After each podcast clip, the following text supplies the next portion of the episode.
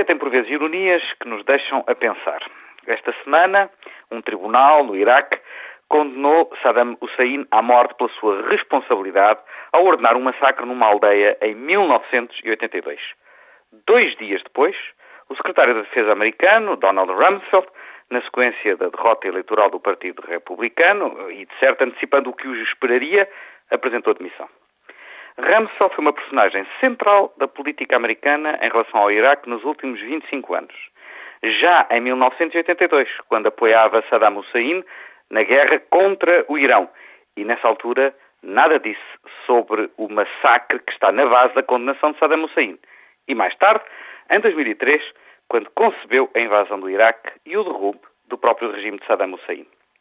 Claro que a demissão de Rumsfeld não se fica a dever a nenhum peso na consciência pelo seu silêncio cúmplice de 1982. A saída de Rumsfeld decorre de um voto democrático do povo americano, que em boa parte se fica a dever à catastrófica política iraquiana do mesmo Rumsfeld.